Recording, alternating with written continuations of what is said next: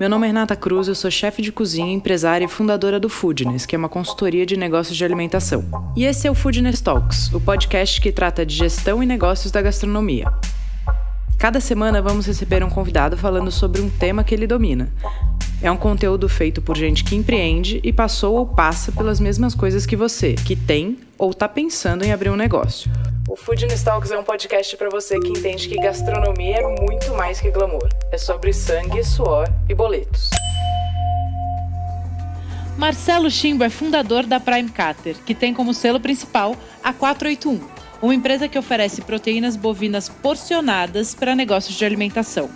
Marcelo, por conhecer a cadeia toda, desde o campo até o prato, criou uma solução e oferece muito mais do que um excelente produto. Eles fazem um trabalho de parceria e desenvolvimento junto com gestores e donos de restaurante. No papo dessa edição, falamos dos benefícios de um trabalho próximo dos restaurantes com os fornecedores, as demandas atuais de mercado, controles de CMV e a importância da gestão nas proteínas dentro de uma operação. Mais um Foodness Talks, dessa vez, senhor Marcelo Chimbo, o homem da carne. Fala, Rei, tudo bem? Super tudo bom, prazer, uma honra estar aqui com você. Toda Finalmente minha. deu certo, hein?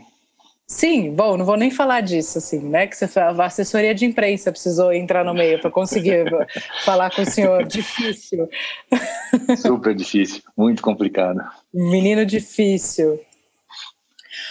Bom, primeira coisa, eu queria que você contasse um pouco da, da, sua, da sua trajetória, né, da construção da 481, qual, o que, que te motivou, porque eu acho que isso vai ser nosso fio condutor para a gente entrar aí nessa parte de porcionamentos, custos e falar hoje de carne, que é um, um insumo tão complexo nas operações, né, com uma variação tão grande de preço, como Sim. a gente consegue e como de verdade tem alternativas para fazer isso ser sustentável e saudável na cadeia financeira, né?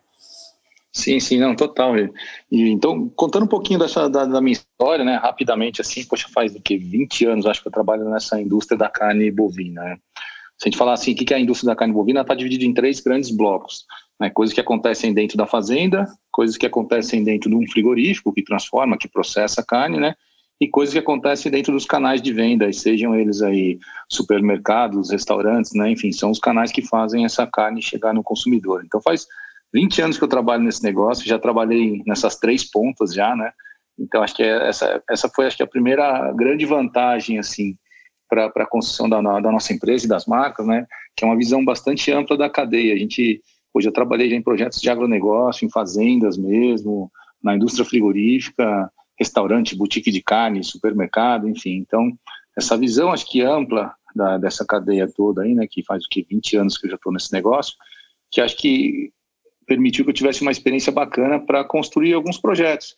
Né, o, antes de, de, ter, acho que o maior, um dos maiores, né, antes dessa empresa que, eu, que a gente fundou agora, a Prime Cater, foi justamente uma passagem pela, pela JBS, onde a gente foi lá montar um, um projeto de carnes premium, né, a marca Swift Black, entre outras coisas, e lá eu consegui ficar mais próximo dos clientes, dos restaurantes principalmente, e eu entendi que eles tinham algumas dores, né, e algumas demandas maiores do que talvez a gente conseguisse suprir numa empresa muito grande, né? Então ah. que a gente precisava que é justamente isso aí, essa, essa, demanda não só por um produto com maior consistência, né, com relação à qualidade, é, maior previsibilidade de preço e, e, de abastecimento, que essas três dores eram meio que clássicas assim para a gente enxergar, né, de, de vários donos de restaurante mas eu vi também que eles tinham dificuldade de gestão, de inventário, de, poxa, espaço, uma série de coisas. E aí foi quando eu decidi sair da, da JBS, isso já vai fazer quase que 10 anos já, para montar a empresa, a Prime Cater, né, que é a, a, proprietária das marcas aí da 481, que acho que é a mais conhecida, e agora recentemente tem um, tem um filhote novo aí chamado Farm, que depois a gente pode falar um pouquinho dele também. Sim. É, então, essa, essa empresa e a ideia nasce justamente isso, para a gente atender demandas né, de vários setores, né, o foco inicial nosso foi de restaurantes, mas demandas específicas, né, não só o cara que queria comprar carne, né, porque carne muitas vezes é tratado como commodity, mas como é que a gente conseguia né, oferecer serviço e auxiliar a vida do cara do dono de restaurante, principalmente, né, no começo da empresa, que era o cara que sofria demais, né, é um insumo muito difícil de comprar, né, como você falou, não só pela oscilação de qualidade dele, preço, mas é uma gestão bem complicada. Então essa que foi foi a inspiração. Então faz 20 anos que a gente brinca de fazer isso daí. Hoje a gente atende mais de 1.200 restaurantes já, A gente começou esse ano também nos canais de, de varejo de supermercado, que esses caras também têm uma série de dores aí com relação à compra de, de proteínas. E essa tem sido a nossa vida faz esses 20 anos. Muito bem. E conta um pouco como é que funciona, porque vocês vendem as carnes porcionadas, né, já dentro da necessidade do cliente. E Isso. foi assim desde o começo, não? Foi assim de, desde o começo, né? É, para deixar, acho que todo, explicar um pouquinho para todo mundo como é que funciona normalmente uma indústria da carne, né? É, é uma indústria que ela, ela não tem muita conexão entre esses três elos que eu falei, né? O pecuarista não tem muita conexão com o que o consumidor, às vezes, no final da, da, da ponta final está precisando, o próprio frigorífico que atende na né, grande parte dos restaurantes, ele não está muito familiarizado com as necessidades. Então, a gente brinca que é uma, uma cadeia de empurra, né? O pecuarista faz o boi, empurra no frigorífico e o frigorífico processa aquela carne, também vai empurrar em algum tipo de cliente, algum tipo de canal. E a nossa proposta foi o contrário, foi fazer uma demanda puxada, entender então qual que é a necessidade lá do cara lá do restaurante, né? e com baseado no que ele, que ele determinar como sendo necessidade, a gente desenvolver uma cadeia de suprimentos para atendê-lo. A gente brinca que o nosso negócio aqui está pautado basicamente em cinco coisas. E a, a primeira coisa a gente tem uma equipe de venda que a gente chama eles de consultores de negócio. Né? São os caras que vão conversar com o proprietário do estabelecimento para entender as reais necessidades dele ali, né? Então, ele olha ali o preço do cardápio, poxa, né, se o cara vende um, um, steak lá, sei lá, por um, um, prato por 60 reais, a gente tem umas continhas mágicas aí que você conhece bem, né? Que é o do CMV, né? Qual que deveria ser o CMV? Proteína Sim. sempre, quase, quase que sempre a proteína é o, é o item mais caro, né? Mais, sei lá, de 90% do CMV é a proteína, às vezes, num prato. Você tem uma continha mágica, às vezes, né? vou dar um exemplo, sei lá, se, se, se aquele estabelecimento trabalha com 30% de CMV, né? ele vende lá um prato de 60 reais, esse consultor de negócio nosso mostra para ele que ele deveria estar tá comprando uma, o steak dele ali que ele vende, né, a porção que ele vende do bife, ele deveria custar no máximo aí seus 18 reais ali. E aí, com base nisso, a gente mostra uma série de possibilidades que ele poderia é, trabalhar dentro daquele, daquele custo ali de gestão por, por unidade, né? Então o steak dele tinha que custar no máximo 18 reais, a gente vai entregar para ele um steak que vai custar 18 reais. Isso e sem perda nenhuma, né? Sem fator de correção, sem nada de apara, controle isso, absoluto. Isso. É, é, é, essa que é a grande, acho que é a grande sacada, assim, porque quando a gente foi, quando a gente estuda esses casos dos restaurantes, né, a gente via que eles tinham pelo menos aí, acho que seis grandes dores aí, vai, que a gente mapeava, né? Ele tem que poxa, uma dificuldade de padrão, né? O restaurante você vai comer num, num, restaurante, você quer que toda vez aquele steak esteja da mesma maneira, né? Principalmente quando o, o, o, é uma rede, né, que tem mais do que um estabelecimento. Você come lá no, no, lugar A, você vai comer no lugar B, é a mesma marca, deveria ter o mesmo padrão. E normalmente quando você tem duas pessoas manipulando, né, é, esse produto, você dificilmente, dificilmente você consegue ter consistência nesse padrão. Então essa, essa acho que era a primeira dor que a gente identificou dessas pessoas. A outra é essa dificuldade de abastecimento. Às vezes os fornecedores né, dão uma ruptura lá, não tem um planejamento para atender os restaurantes. É, então, ele tinha essa dificuldade de, de, abastecimento. Agora, as mais críticas que a gente percebia era justamente essa questão de, de gestão de custo e de inventário, porque, poxa, a, maior, a, a, grande maioria dos restaurantes aqui do Brasil, o que, que eles fazem? Né? Eles compram lá uma peça de contrafilé, vou dar um exemplo de um contrafilé de 5 uhum. quilos, né? E alguém vai pegar e vai porcionar. Então, ele compra uma unidade de medida que é quilo, né? Então, sei lá, vai pagar, sei lá, 40 reais no quilo, e ele vai manipular aquela, aquele produto no estabelecimento dele, vai ter uma série de perdas e uma série de diferenças dos steaks, né? então esses 40 de repente vão se transformar num 55, e depois nesse 55 pode ser também que ele está calculando que o steak dele deveria ter 300 gramas, mas o cara na hora que cortou mandou 360, né? então ele está mandando 20% a mais de custo ali. Então Sim. era muito difícil esse processo de transformação, né? continua sendo esse processo de transformar uma peça grande contra filé em quilos, né, que você, em, numa unidade de medidas que é, que é diferente, que é reais por unidade. Né? Então, esse foi um dos grandes, acho que, que maior, os maiores entraves que a gente teve foi mostrar para as pessoas como é que essa conta acontecia no estabelecimento dele e como é que a gente poderia ajudá-lo né, para que ele tivesse maior gestão nisso. Porque é, a gente sempre... eu, eu imagino que, que isso tenha sido o primeiro entrave mesmo, porque quando a gente tem o um curso de ficha técnica, e Sim. quando a gente fala do fator de correção, que é a primeira coisa que precisa para ficha técnica, um monte de gente assusta. O cara fala, eu não fazia essa conta. Ah, Sim. Mas é, né? Se tem fator de correção, eu considero fator de correção no açúcar e na manteiga. Imagina na carne, isso tem que ter muito controle, né? Senão você tem uma ficha técnica que não te entrega um número real. Não, total. Total. E, e tem, e tá, tem, tem dois fatores diferentes ainda, que um é assim, a pessoa dificilmente consegue mensurar essa perda, né? Você fala com o dono do e fala, não, não perco nada, não, não tem perda. Né? Então, é, é, porque ele aproveita tudo. Mas fala assim, não, isso aqui eu uso, esse, essa, essa para do filé mignon aqui eu uso para fazer um pastelzinho aqui. Falei assim, cara, saiu caro esse pastelzinho, hein, cara? Porque pastelzinho de carne moída de filé mignon, né? Então ele tem uma dificuldade de apropriar os custos corretos, né? Da, do, do, que ele faz. Mas e tem uma grande é, diferença também que existe, é justamente com relação é, ao, ao peso padrão dos steaks, né? Ele uhum. tem na cabeça dele lá que a gente brinca, pra você ter uma ideia, a gente levava no começo, a gente levava, sei lá, 10 anos atrás, a gente levava uma balancinha quando ia falar com o cliente, né, para mostrar para ele. Ele falou aqui, ó, não perco nada, eu corto a peça aqui e eu não perco. Só que quando ele tinha razão, que a, a, às vezes a perda dele era muito baixa, mas quando ele olhar o steak, né, o steak tinha que pesar lá 300 gramas, estava pesando 360, né? Então, pô, como é que você não perde? Você está precificando e custeando seu cardápio com 300 gramas, você está mandando aí 20%, 60 gramas a mais. Então, isso daí é perda também, né? Então, é, esse era um grande entrave. Conseguir transformar na cabeça do proprietário do restaurante uma conta que a vida inteira ele fez, que ele comprava uma carne que era tantos reais por quilo, né, ele achava que ele comprava um contrafilé de 40 reais o quilo, e depois quando eu mostrava para ele, ele não estava pagando 40, estava pagando, sei lá, 60 às vezes. Né? E aí o outro, a outra etapa era justamente mostrar para ele a importância dele não fazer essa conta de reais por quilo, mas fazer o reais por porção, né? Que essa que é a grande sacada que quando você uhum. faz essas fichas técnicas todas. Né? Eu, só, só, complementando assim, era, era, engraçado e tinha muita resistência, e o cara falou, não, você está me roubando, você está vindo aqui querendo vender um negócio 60 reais, eu pago 40, né? Eu falei assim, não, mas eu estou te mandando aqui um steak que custa 15 reais a unidade, né?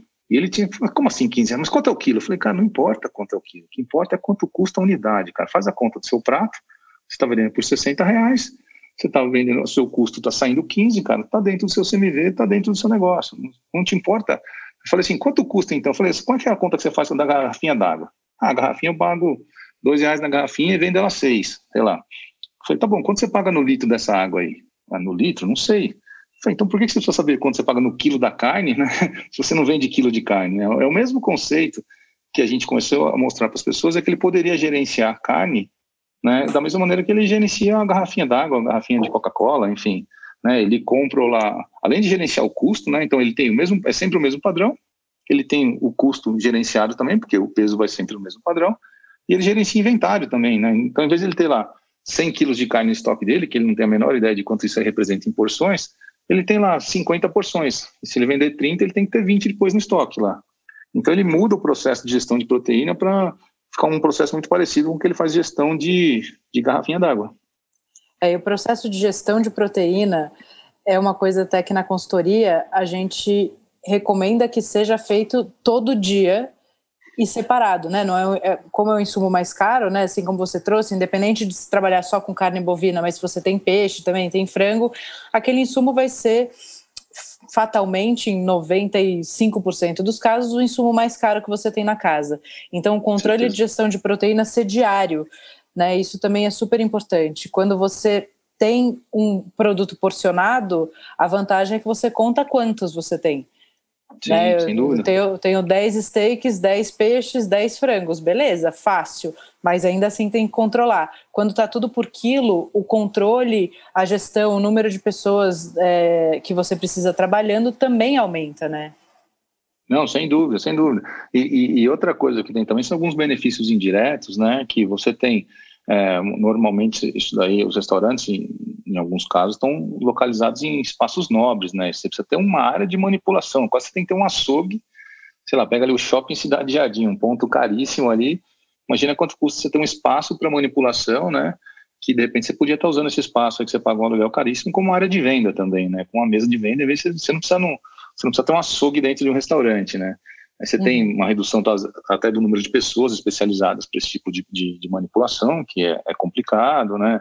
Risco de segurança alimentar, acidente, tem cortes com osso. A gente usa serra-fita, né? Imagina uma serra-fita no restaurante, nos lugares apertados, né? O, o quanto de arrisca, quão arriscado isso daí pode ser, né? Então, tem uma série de benefícios aí, né? Que a gente foi, a gente foi entendendo as dores das pessoas e foi tentando desenvolver aí soluções para atendê-los. Uma das coisas que você falou, que é uma hoje das maiores dores que eu vejo também, tanto nos clientes quanto nas perguntas que chegam para a gente no Instagram do Foodness, que é a coisa da previsibilidade de preço. É, na verdade, é um caminho antes, né? É a oscilação do preço, especialmente da, da proteína, que hoje tem oscilado muito, o quanto isso impacta na ficha técnica, o quanto isso impacta na liquidez e no resultado do negócio. É, para a gente falar de previsibilidade, quanto de volume o cara tem que ter para conseguir fazer isso? Você tem uma luz para dar? Então, é, hoje assim, né, a gente manipula já, hoje, para você ter uma ideia, assim, não é, sei lá, ano passado nós processamos aí, falar em porções aí, 20 milhões de porções aí que a gente fez. É, eu brinco que em São Paulo, assim, se ninguém repetiu, todo mundo aqui em São Paulo conseguiu comer uma porçãozinha nossa lá. Mas então, dado o volume que a gente já processa hoje, que a gente compra com os nossos fornecedores, né, não tem um volume mínimo. É, é uma política nossa desde o dia 1 um da empresa é, entregar a maior previsibilidade de preço para o cliente. Né? Previsibilidade não quer dizer que o preço não oscila, que ele não muda né, para cima ou para baixo. Só que você já está pré-combinado é, acordos diferentes do que o mercado oscila. O mercado de carnes ele, ele muda de preço toda semana, às vezes todo dia, às vezes em momentos mais estressados, até duas vezes no dia. E, e a gente não pratica isso dessa, dessa maneira. Né? A gente tenta colocar uma previsão, eu entendo a demanda de um cliente, vamos falar assim, um cliente tem uma demanda de 20 quilos por semana, sei lá, que seja, uma, uma caixinha que seja. Né? A gente pode programar e planejar com ele né, um preço por mês. O preço está fechado no mês. Aí esse preço vai ser reajustado de acordo com, sei lá, a oscilação do dólar. Se o dólar subir 5%, você vai aumentar 5%. Se o dólar baixar 5%, é, vai baixar 5%. E a gente nunca mais discute comercialmente esse assunto. A gente combina o preço uma vez e combina a regra e depois vai, vai acompanhando o, o indicador de mercado que a gente utilizar. É, ah. Essa é uma maneira que a gente faz. A gente tem outras maneiras também que são é, preços fechados para lotes maiores. Enfim, tem uma série de, de modelos de negócio que a gente aplica que essa, é uma das belezas, tá, um dos pilares nossos ali é justamente isso, né? Praticar modelos comerciais duradouros. A gente não, não, é, não, não anda com o mercado e justamente a gente tem essa mesma relação com os nossos fornecedores. A gente só consegue fazer isso aí porque essa mesma política que a gente coloca com os nossos clientes, a gente tem com os nossos fornecedores também. E a outra parte desse de, desse lance, né? Quando você não consegue, por exemplo, teve, teve uma oscilação, não consigo mais fazer isso caber no meu preço, ou porque eu tenho um limite do preço do prato para o meu público-alvo, etc. Tem um, um lance que eu sei que você gosta bastante de trabalhar, que são alternativas de corte, né? Sim, sim. É, o mercado mudou bastante em relação a isso, em aceitação de outros cortes. Eu, eu acho que tem, tem, tem dois pontos aí eh, legais que você, que você menciona. Acho que né, há já alguns anos já que a gente vem conhecendo alguns cortes né, do, do, do, do, do boi que muita gente não conhecia. Aquela história lá de falar que era carne de primeira, carne de segunda, que já não existe mais. Né? Então, acho que assim, o brasileiro começou a perceber e conhecer né, alguns cortes, principalmente do dianteiro do boi, ali, uma parte do acém, Aí tem uns nomes mais sofisticados, que chama Denver Steak, sei lá, Short Rib, tem vários nomes mais sofisticados. No final do dia é, é o mesmo assim que sempre existiu, né? Ou uhum. partes da cortes da paleta, que é a raquete ou shoulder, flat iron. Enfim, tem uma série de cortes, o próprio peito tem sido preparado de maneiras diferentes também.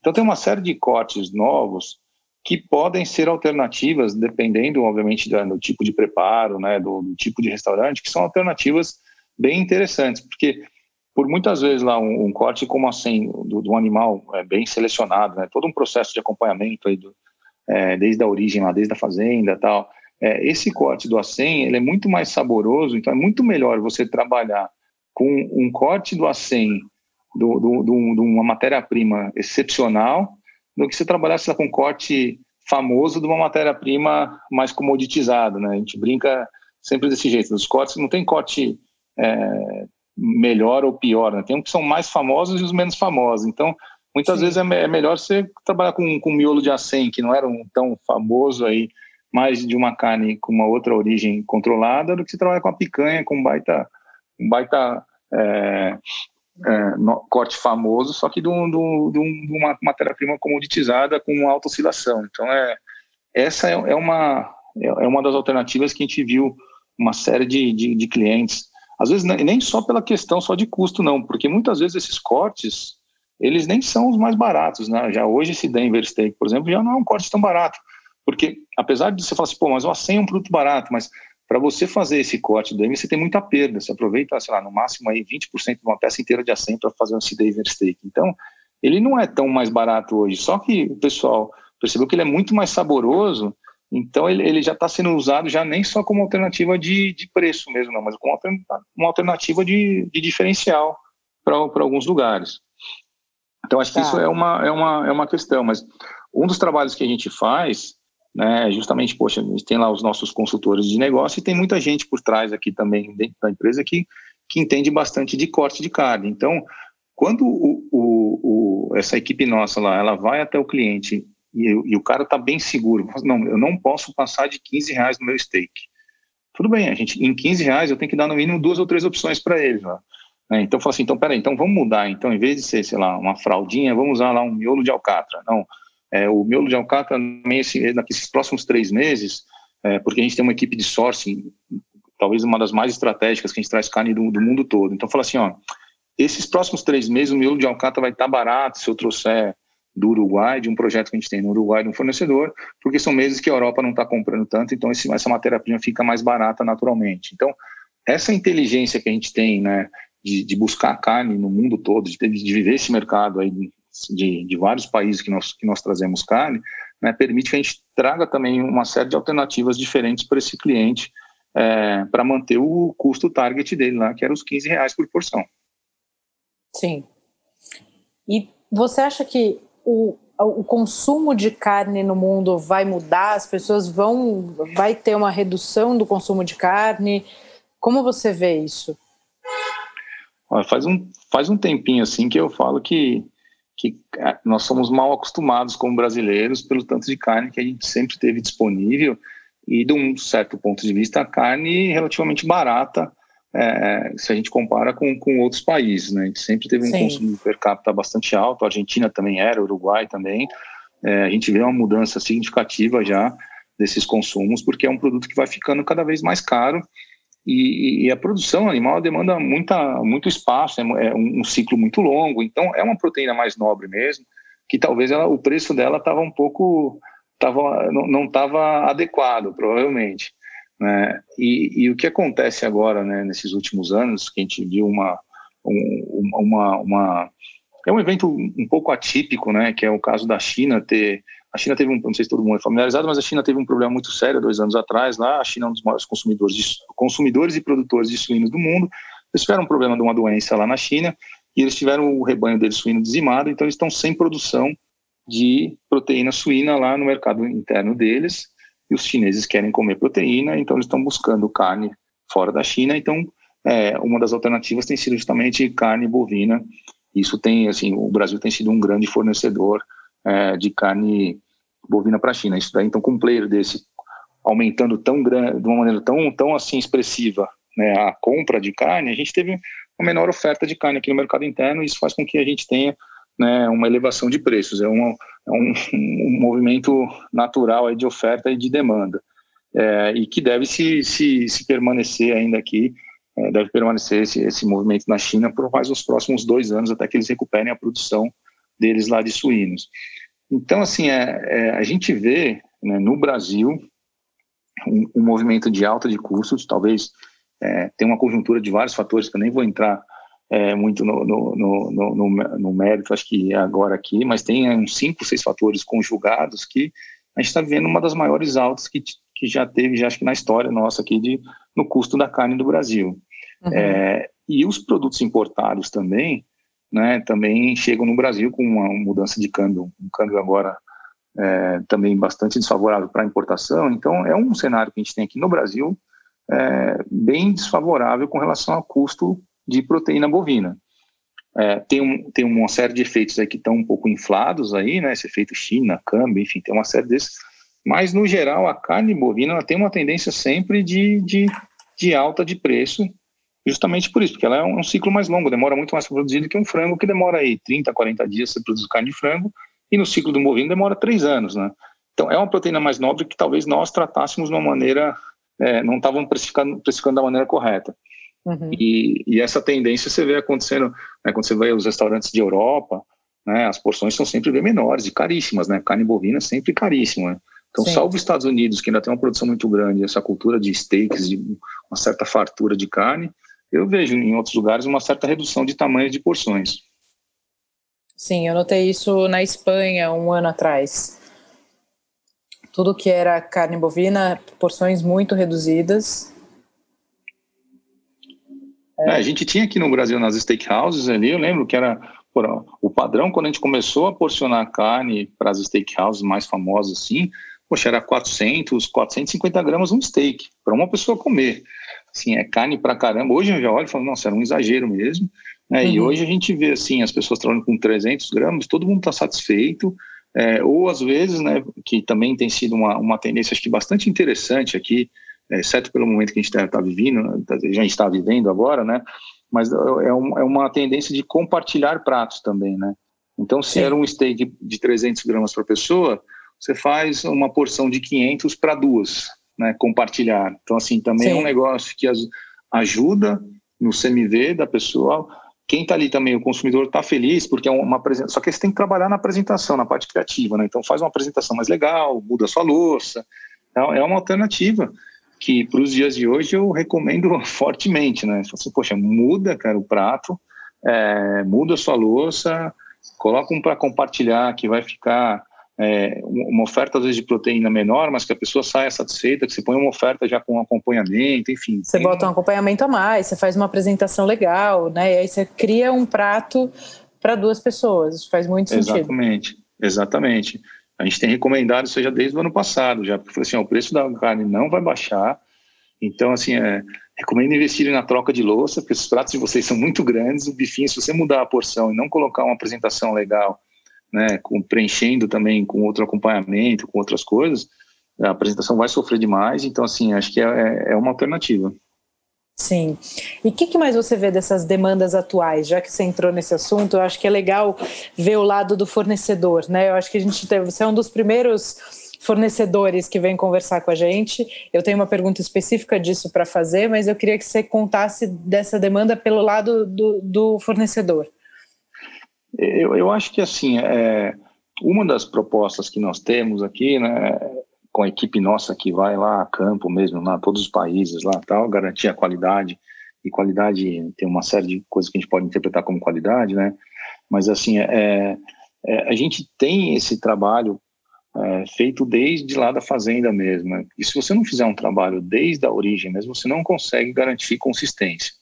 Então, uhum. assim, é, é, é um trabalho que precisa de um certo know-how e demanda muito tempo e bastante investimento para ser feito e pessoas também do outro lado lá também, né, os nossos fornecedores parceiros que estejam dispostos a fazer isso daí. Então, tem um trabalho tão grande que é feito por trás disso e tem tanto tempo de trabalho antes de chegar um bifinho na mesa das pessoas ali, né?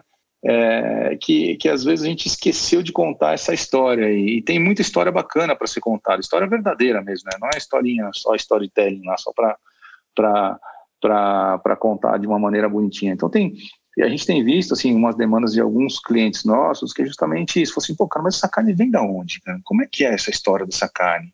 Né? O que que é? Me, me conta mais um pouco, porque muitas vezes a história é bacana para contar, né? Então a gente tem tem recebido essas demandas, então gente, muitas vezes nós chegamos a fazer algumas edições limitadas até para alguns clientes, né? Então ele fala assim, não, eu quero, cara, de uma raça de gado específica putz, a gente ia lá pesquisar, olha que tinha, tinha um pecuarista lá que tinha 50 bois de uma raça lá, tinha uma raça bacana que chama Belted Galloway, que ela parece um urso panda, assim, ela, tem, ela é meio, hum. ela é branca com a faixa preta, uma carne excepcional também. A gente achava esse pecuarista, fazia um contrato com ele para ele produzir esse tipo de animal para a gente e atendia a demanda daquele restaurante que queria contar essa história, sei lá, que era a raça do gado. Aí tem gente que quer contar a história que os animais são criados a pasto, tem história que é de é, graus de marmoreio, tem, tem uma série de histórias. Acho que assim o, o, entretenimento, né, a gastronomia ali, a restauração, ela não é só também a comida ali na hora, ali, tem toda uma história. É, normalmente os insumos que a gente utiliza num restaurante, que a gente está comendo, tem uma história bacana para ser contada, né? Então acho que acho que faz parte também a gente trazer para o nosso cliente também um pouco da história é, desse insumo que é tão tão nobre, tão difícil de ser produzido. E em relação a relacionamento entre fornecedor e restaurante, a gente ouve sempre muito lado do dono de restaurante, né? Do dono do, do negócio.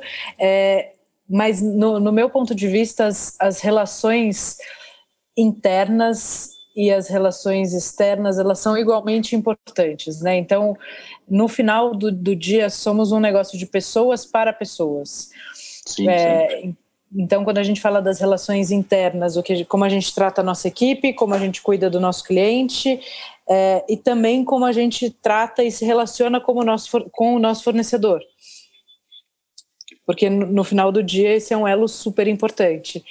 Queria que você falasse um pouco dessa, dessa cadeia de coisas legais, de, de maneiras de relacionamento, ou de alguns até exemplos de relacionamento legais e saudáveis que você tem. Olha, eu acho assim, a gente tem, tem, tem vários cases ali dentro de, de casa ali que são muito legais ali, né? Tem, tem alguns que a nossa nós trazemos carne do mundo todo, né? Desde lá, Japão, Austrália, Estados Unidos, Uruguai, Brasil, enfim, do mundo todo.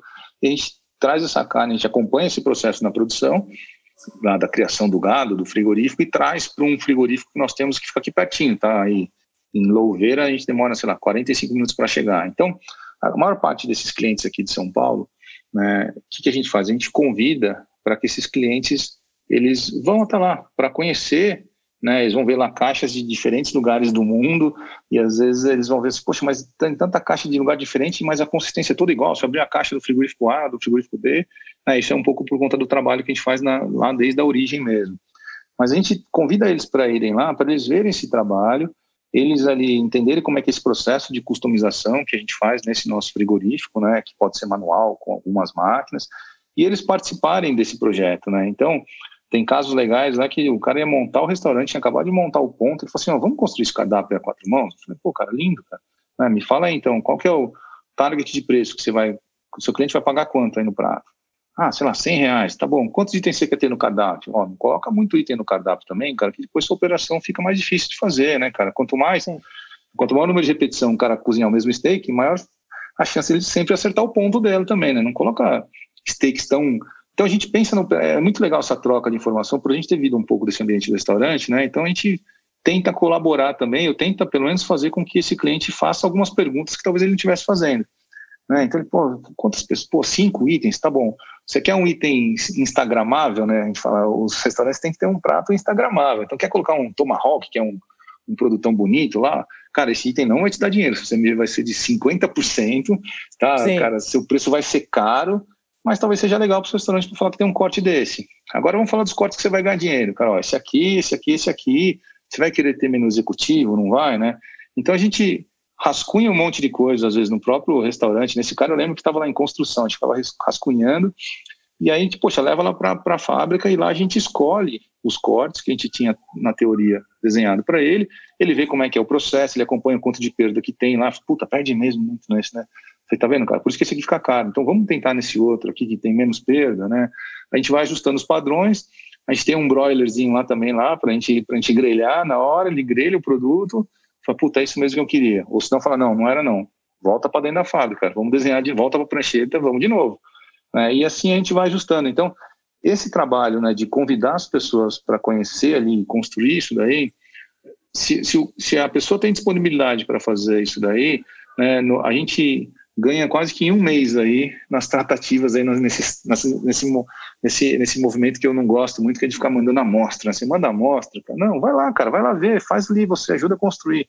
Então é, é um procedimento muito mais legal fazer, que é um exemplo de quando o cara vai no nosso estabelecimento, e outro também que funciona legal também é a gente conhecer o estabelecimento do cara.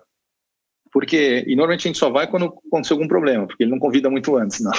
Então a gente vai lá, Pô, deu um problema, a carne não tá com a qualidade, sei lá, a carne tá aqui exudando demais, tá cheia de líquido, a carne. E aí você vai lá e vai mapear algumas coisas do lugar dele ali que, poxa, também não estão também não tão conformes para ele estar tá armazenando. Então, sei lá, o cara está armazenando carne com alface. Eu falei, cara, esses caras vivem juntos, cara.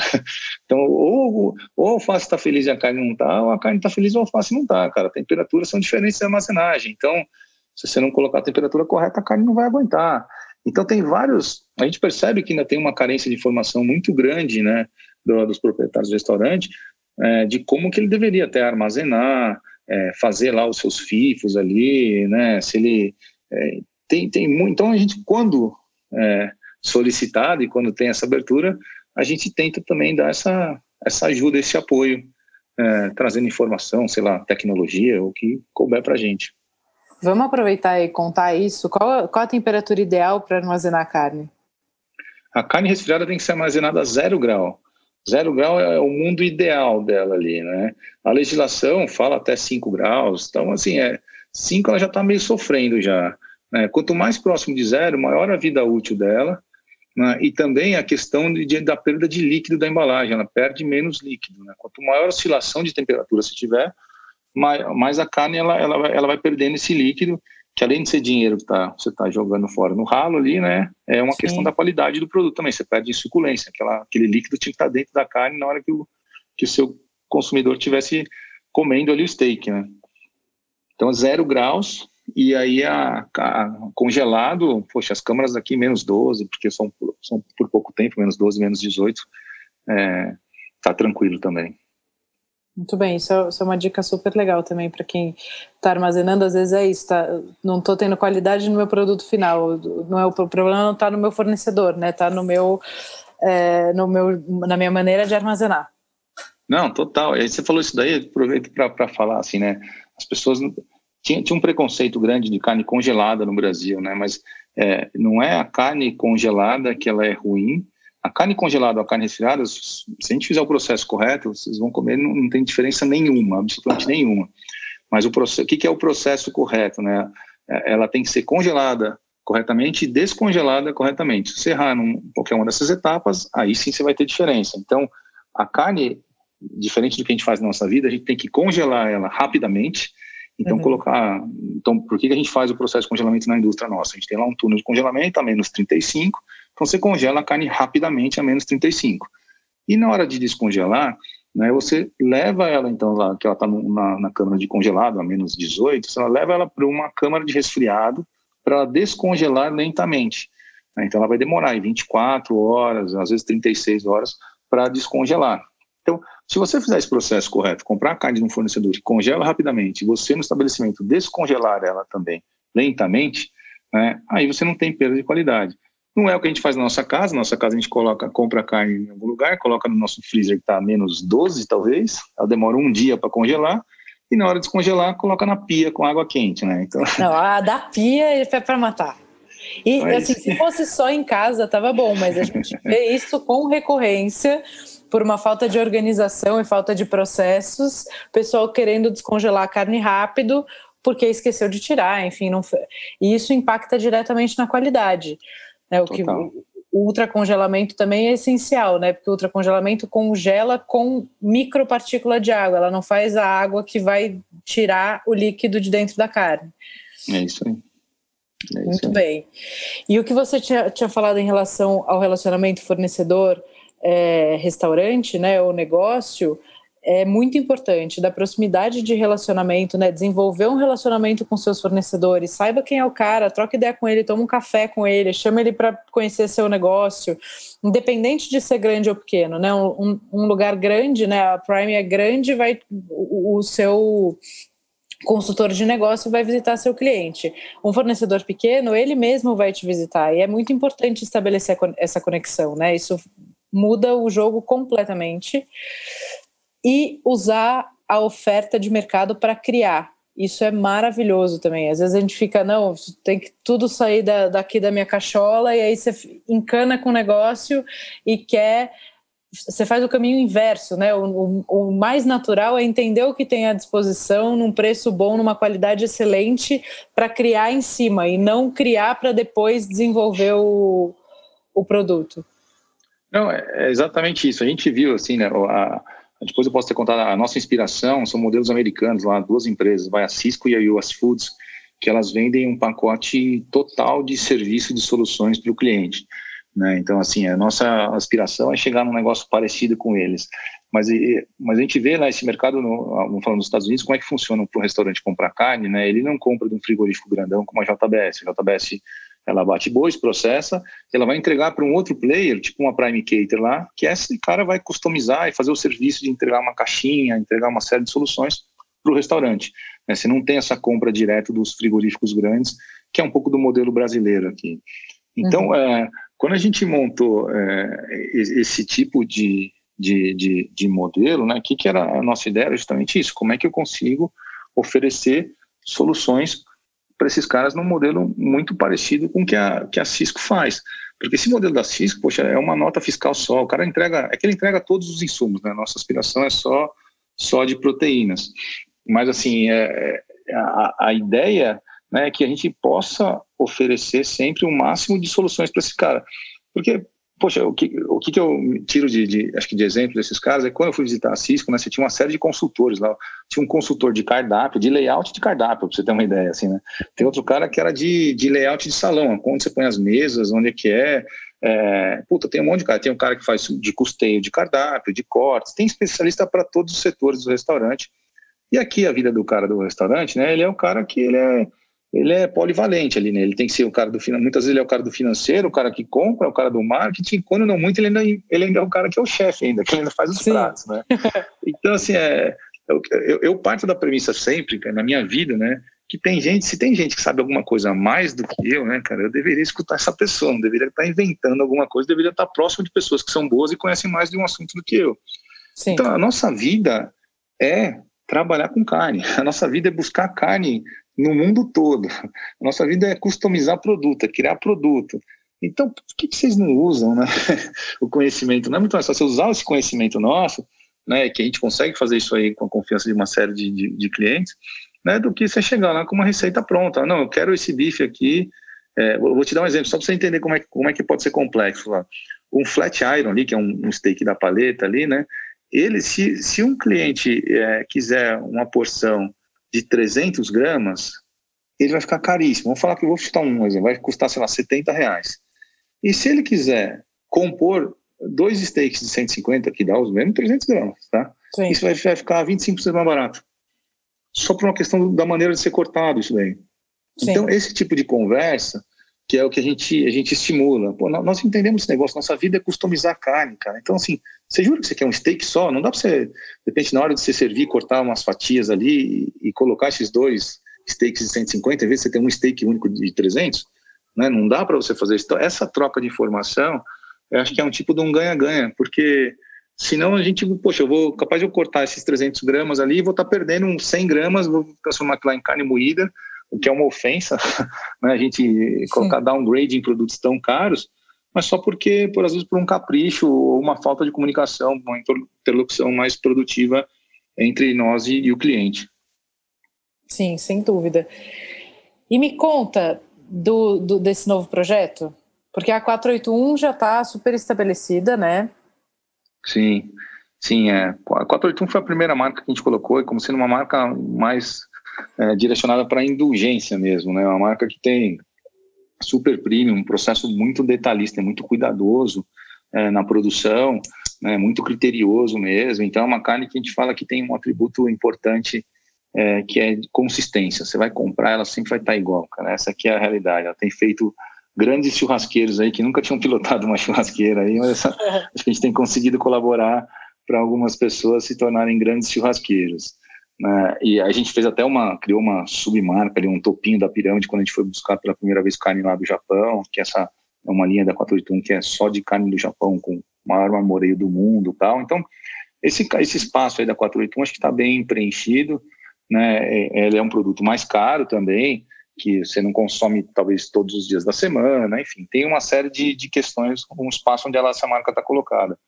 E aí agora recentemente escutando aí uma série de demandas e até tendências dos, de, de clientes, né?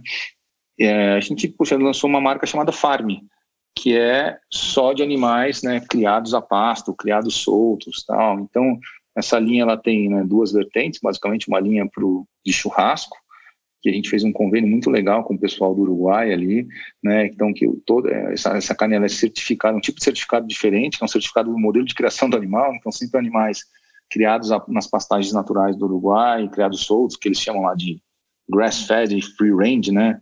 Que é um modelo é, de criação mais natural, que dá até um sabor diferente na carne, um sabor mais forte de carne, né, dessas carnes de pasto. E temos também uma linha dessa do, do dia a dia, que nessas aí a gente buscou alguns parceiros aqui do Brasil e a gente conseguiu achar fazendas, que eu já tinha contato com esses pecuaristas de, de, de outras épocas aí, que são fazendas certificadas orgânicas, tem um processo orgânico que é bastante complexo. Né? Então, essa linha do dia a dia de farm ela é uma linha de produtos orgânicos, né? que a gente focou aí também. A gente vai ter, uma, vai ter uma, uma, algumas ações legais aí com de burger sendo feitas agora nesses próximos dias. É, bem legal com esse tipo de burger orgânico também. Então, essas, é essas linha, são as novidades. É uma linha que vai para mercado ou uma linha que vai continuar trabalhando no restaurante? Ela, ela vai para os dois canais de venda. Então a gente vai ter pontos de venda de farm no supermercado, com churrasco e com dia a dia, e a gente vai tra continuar trabalhando com alguns restaurantes. Alguns restaurantes eles, eles, eles, eles é, gostam de comunicar isso e outros não, nem, nem fazem questão de comunicar marca, nem nada desse, dessa história toda que eu estou contando, mas a gente vai ter esses produtos para os dois canais, tanto para o food como para o varejo. Sim, Como a carne orgânica. a carne orgânica que eu preciso já fechar com você. ah, é, então pode mandar, pode mandar. É, essa carne orgânica ela tem uma, uma, pegada assim, ela não é a carne mais macia do mundo. É uhum. por isso que a gente focou nessa linha do dia a dia. Né? E ela é importante, mas tem tido um resultado, resultados assim, bem legais nessas produções de burger. Né? Tem, assim, e aí você vai para essa linha do diferencial. Poxa, pode fazer um lanche com, com pão orgânico, com, sei lá, com alface e tomate orgânico. Então, dá para que tem espaço aí para criar um monte de coisas nessa linha também.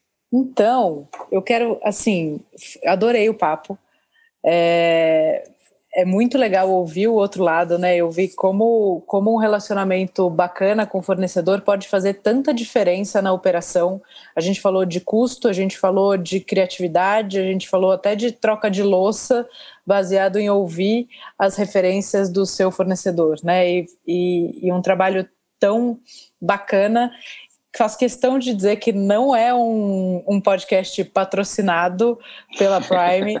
É, eu conheci o Marcelo numa viagem que a gente fez junto a trabalho e achei o trabalho dele incrível. Desde lá a gente já estava para ele, ele veio me dando me dando bolo há meses para gravar esse podcast. Como que era no carnaval, mano. É bom, ele só, aí ele responde: só não falei de que ano. É para matar. É, mas é um trabalho que eu admiro muito e que eu realmente acho que traz muito benefício e faz muita diferença no dia a dia do gestor. Então, muito obrigada pelo seu tempo, pela participação, por, todo, por toda a informação que você trouxe. E, e foi realmente um prazer bater esse papo contigo. Bom, eu, eu que agradeço a oportunidade de contar um pouquinho do que a gente faz aqui, é, desde a, dessa viagem na que a gente que a gente se conheceu, acho que sim, é, eu fiquei bastante impressionado com o tipo de trabalho que você fazia, porque era, uma pessoa que entende de gastronomia, entende de restaurante e que fazia conta, né? Eu falei assim, poxa, por que não tem mais pessoas fazendo conta, talvez nos restaurantes, que a gente vai ter assim, essas operações mais saudáveis, né? Não só elas tão criativas, tão legais de comer, mas que elas durem mais tempo também. Então, acho que essa que é, uma, é, é um trabalho aí, eu sei que é de formiguinha, da gente ficar fazendo, além de a gente produzir, de a gente ajudar as pessoas a terem, sei lá, experiências bacanas né, nos restaurantes, né, pro, mas também que elas consigam fazer com que seja sustentável do ponto de vista também econômico e financeiro. Então, acho que é, é um trabalho longo, sempre tive vontade de fazer esse trabalho aí com você, ainda, ainda acho que ainda, a gente ainda, ainda vai fazer isso aí algum dia ainda. A gente Sim. colocar um pouco de alguns projetos em prática aqui, mas a gente precisa, acho que é um trabalho de, de passar conhecimento. Falar uma coisa. Hã? De, a hora que eu parar de gravar, eu já quero falar uma coisa, que já está aqui anotado no meu caderninho. tá bom. Tá bom, mas assim, é para a gente criar, criar esse, esse modelo de, de, de ensinar, para de repente passar um pouco de conhecimento, né? Não, ensinar acho que é muito, muito professoral, mas é passar um pouco de conhecimento aí, de, de experiências de vários outros lugares que a gente tem, tem visto dar certo. Então, é, fico contente de ter desse papo nosso aqui, espero que, que que a gente consiga fazer mais coisas juntos aí para frente também. Sem dúvida. Valeu, Rê.